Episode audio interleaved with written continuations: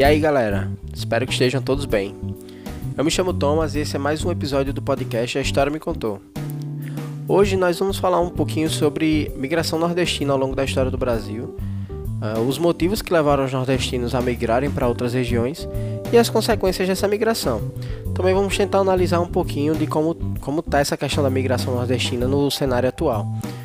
Também para usar como fonte de, de estudo, a gente vai usar algumas músicas que tratam sobre o tema, tá? Antes de começar, eu gostaria de convidar vocês para seguir o podcast na sua plataforma de áudio favorita. No, a gente está no Spotify, no Deezer, no Google Podcast. Porque assim você vai receber a notificação sempre que sair um episódio novo. Siga também a página no Instagram, que aí você já dá uma moral bacana. A gente vai postar muito conteúdo lá. E aí você já fica por dentro do que a gente for lançando, beleza? E é isso, vamos para mais um episódio.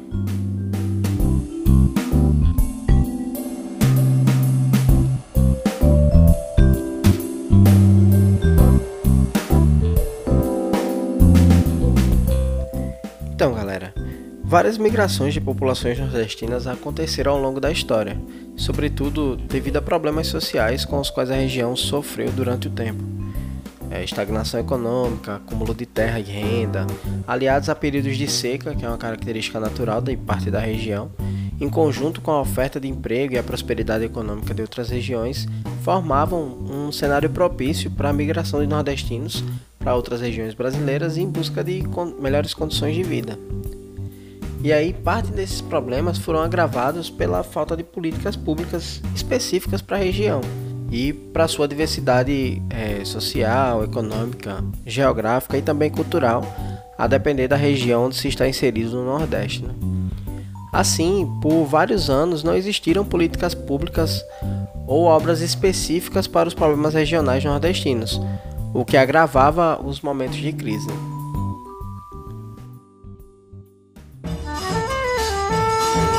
Dia cansado que estava da fome que eu tinha. Eu não tinha nada que fome que eu tinha, que seca danada no meu Ceará.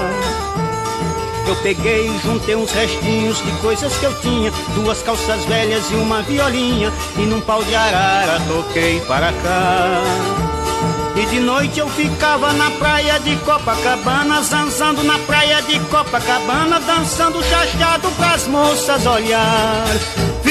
Virgem Santa, que a fome era tanta que nem voz eu tinha, meu Deus, amor.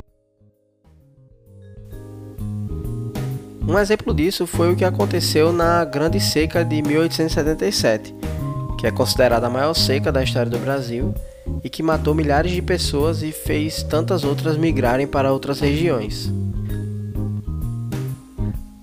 A partir de pelo menos 1876, o inverno nordestino já apresentava sinais de enfraquecimento e em 1877 praticamente não houveram chuvas na região. E como é de se esperar, isso trouxe um forte impacto na economia local, já que no, no período ela era predominantemente agrícola. E como consequência, houve um aumento nos preços e, na, na, e uma baixa na distribuição de gêneros alimentícios básicos para a população local. E aí começaram os, os esforços dos governos locais e também do governo nacional para tentar é, re reduzir os impactos da seca na região nordestina. E aí já havia, desde 1824, projetos para que o governo imperial brasileiro, já que nessa época a gente estava sob o regime monárquico, ajudasse as regiões em casos de calamidades. E em algumas regiões do Nordeste foram instaladas algumas comissões de ajuda para entender o impacto da seca e planejar as estratégias de ajuda a serem enviadas pelo governo imperial. O objetivo era suprir as regiões com o que fosse necessário para minimizar os impactos da seca. E apesar das intenções, as ajudas não conseguiram alcançar o seu objetivo por um problema que deveria ser esperado, né? É, era impossível levar ajuda para locais distantes do interior nordestino por problemas estruturais. As estradas eram ruins, é, obviamente faltava água, né? E era impossível manter um sustento a longo prazo nas regiões mais impactadas. Assim, as próprias autoridades, né, diante das dificuldades que estavam em enviar socorro para as regiões mais distantes do Nordeste, começaram a incentivar a migração das populações destes locais para outras regiões que facilitassem os seus sustentos. E aí algumas capitais do Nordeste, sobretudo aquelas que estavam localizadas no litoral, tiveram suas populações aumentadas repentinamente com a chegada dos retirantes que fugiam da seca. E aí destas cidades esse pessoal começava a procurar outros destinos para migrar e tentar a sorte, fugindo dos tormentos da seca. Né?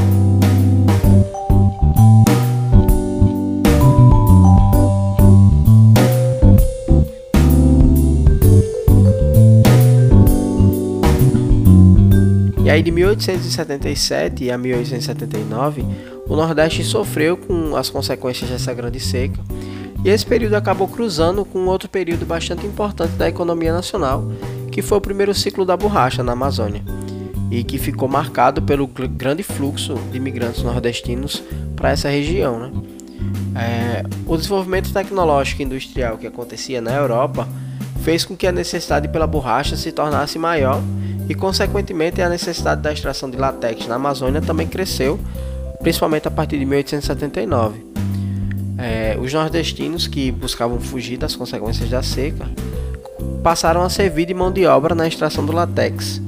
E aí estima-se que aproximadamente 120 mil nordestinos migraram para a região amazônica para suprir o primeiro ciclo da, da borracha com mão de obra. E enquanto as populações do Nordeste continuavam migrando para outras regiões, o governo imperial decidiu atuar para criar alternativas de reduzir os impactos da seca no Nordeste e decidiu enviar uma comissão de engenheiros com o objetivo de perfurar poços, construir mais estradas e também começar a construir açudes, como o açude do Cedro, no Ceará, que é uma das principais obras voltadas ao combate da seca na época. Vale destacar também que nessa época já se falava na transposição do Rio São Francisco como uma forma de combate à seca, mas nesse período essa ideia era impossibilitada pela limitação tecnológica da época. E foi assim que, em um misto de ausência do, de políticas públicas para a região, aliado a características geográficas e climáticas, bem como a características políticas e sociais, foi produzida uma das maiores catástrofes da história do país, que além de inúmeras mortes, forçou milhares de nordestinos a buscarem a salvação em outras regiões do Brasil. E aí, nessas regiões também, muitas vezes, esses nordestinos continuavam em situações periféricas e passando por problemas é, socioeconômicos.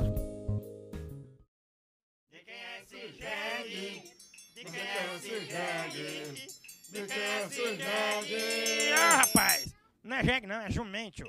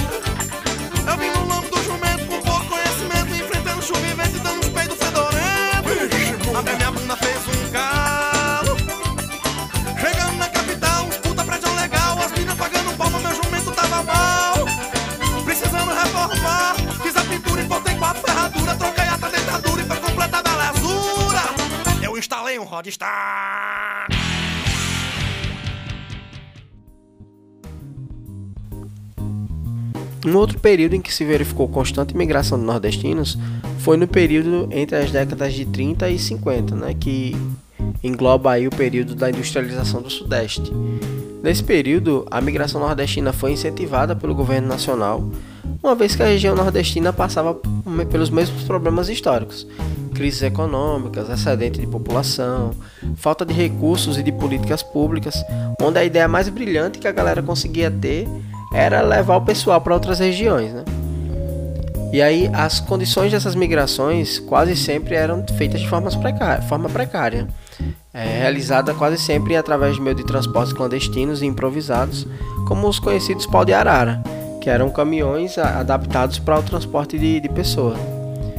E aí, se a partir de 1930 a migração nordestina está voltada, sobretudo, para a ocupação de postos de trabalho nas plantações de café e algodão de São Paulo, a partir de 1951 esse fluxo passa a ocupar as ruas da capital paulista. E, a, e os nordestinos começam a construir a metrópole que nós conhecemos hoje. Né? Foram os nordestinos que forneceram a mão de obra necessária para o desenvolvimento urbano e industrial do Sudeste e também para o início da industrialização brasileira.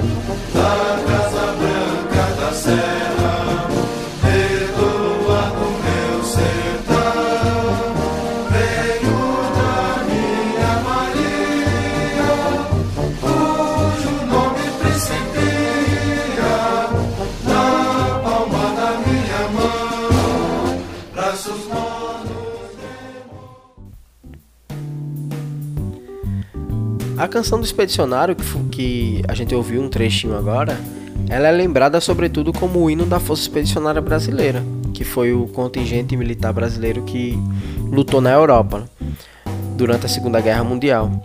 Mas há um contingente de soldados brasileiros que demorou bastante para ser considerado como combatente da Segunda Guerra Mundial. E, como diz a música, eles foram retirados do luau dos seus sertões no, no Nordeste. E aí, durante a Segunda Guerra Mundial, a região amazônica tornou-se novamente um, um, importante destino de migrantes nordestinos. E mais uma vez, é, essa migração foi induzida pelo governo nacional, porque devido aos esforços de guerra é, durante a Segunda Guerra Mundial, sobretudo após a assinatura dos tratados entre o Brasil e os Estados Unidos, a, a procura pelo, pela borracha cresceu novamente e aí vários nordestinos foram alistados pelo exército para atuarem como soldados da borracha na extração de borracha para abastecer os exércitos aliados que estavam atuando na Europa. E aí o governo federal, para convencer, sobretudo os nordestinos, a deixarem suas terras e alistar-se ao exército para atuar na extração do latex, fez várias promessas, né? como o retorno garantido ao Nordeste após a guerra ou compensações financeiras. Mas o que ocorreu na verdade foi o inverso. Com o fim da guerra e, consequentemente, com o fim da demanda pela borracha, os soldados foram abandonados à própria sorte no meio de seringais e acabaram envolvidos em conflitos com seringueiros locais por causa de dívidas, né? E eles não tinham dinheiro para voltar para suas regiões de origem. Além disso, muitos deles não foram reconhecidos como combatentes de guerra e não receberam as pensões como os demais combatentes que foram para o fronte italiano, por exemplo. Esse reconhecimento só veio em 1988, quando finalmente a, as famílias desses soldados conseguiram receber suas pensões e eles foram reconhecidos como combatentes de guerra. Brasília foi outro grande centro de imigração nordestina.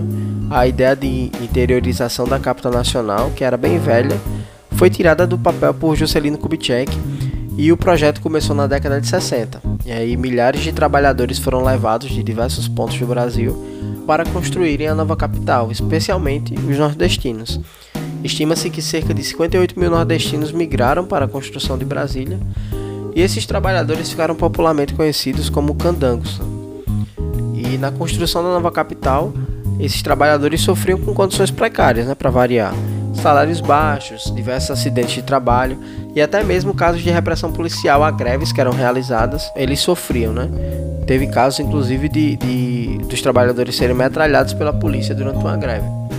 E aí, após a construção de Brasília, o, os trabalhadores ocuparam as regiões periféricas da cidade, pois os principais lotes da nova capital foram vendidos para, para as elites. Né?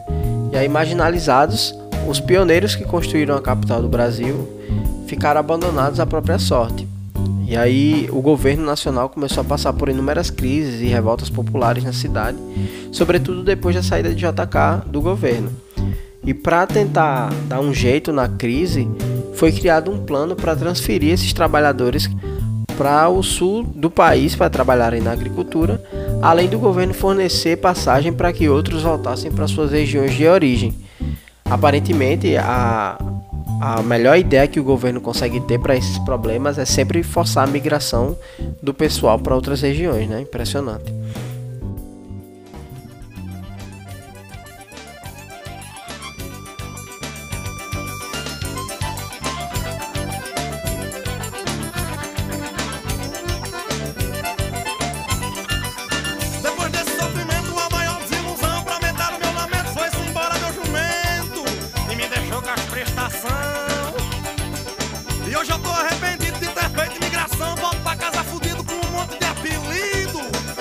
Bonita cabeção. Um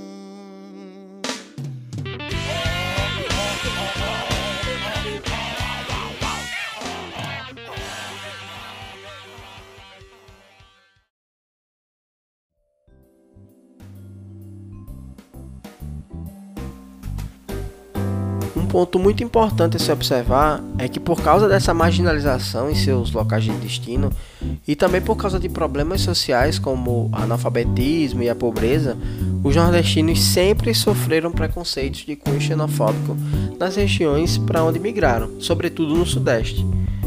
A recepção nordestina ao longo da história ela nunca foi amistosa e ainda hoje não é. Né?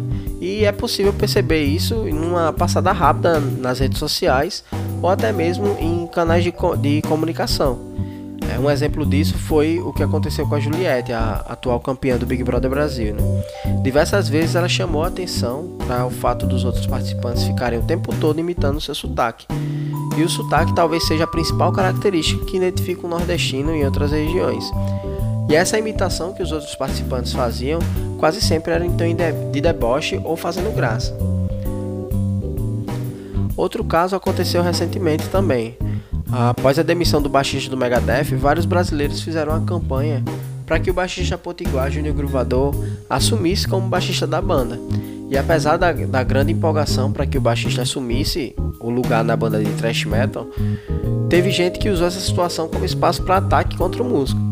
Um imbecil qualquer falou que, abre aspas, né, o lugar desse Paraíba é na Paraíba, de onde nunca deveria ter saído, fecha aspas. É, usando aí um termo pejorativo né, para identificar qualquer nordestino que é bastante usado no Sudeste, que é chamar o nordestino de Paraíba ou de baiano e etc. Então, ainda hoje, o nordestino sofre esse tipo de preconceito, sobretudo por causa das visões que foram imaginadas ou criadas nas outras regiões do Brasil do que é o Nordeste, né? Aquelas visões estereotipadas que é comum a gente ver por aí. Esses foram os principais fluxos migratórios de nordestino ao longo da história brasileira. Agora vamos ver um pouquinho como é que está esse fluxo hoje em dia. Nas, nas primeiras décadas do século XXI, é, pesquisas identificaram uma mudança nos padrões de imigração dos nordestinos. E aí, se antes a região Nordeste fornecia mão de obra para outras regiões, percebeu-se que, pelo menos a partir de 2010, os nordestinos começaram a retornar para os seus estados de origem, sobretudo em Pernambuco, no Rio Grande do Norte e também na Paraíba. Além disso, os estados nordestinos receberam mais migrantes de outras regiões do que enviaram para outras regiões. Né? Agora a região Nordeste passa a ser uma fonte de emprego ao invés de ser uma fornecedora de mão de obra para as outras regiões do Brasil. Bom, galera, é isso. Eu espero que vocês tenham gostado do tema abordado e que tenha sido claro. Se você gostou, compartilhe aí com a galera, curte o episódio na sua plataforma de áudio preferida, que isso já ajuda bastante o podcast. Caso você queira entrar em contato, pode mandar uma mensagem no Instagram ou no e-mail que está aqui na descrição do, do podcast, beleza? E é isso, galera. Muito obrigado aí para quem ouviu até aqui, beleza? Até o próximo episódio e valeu!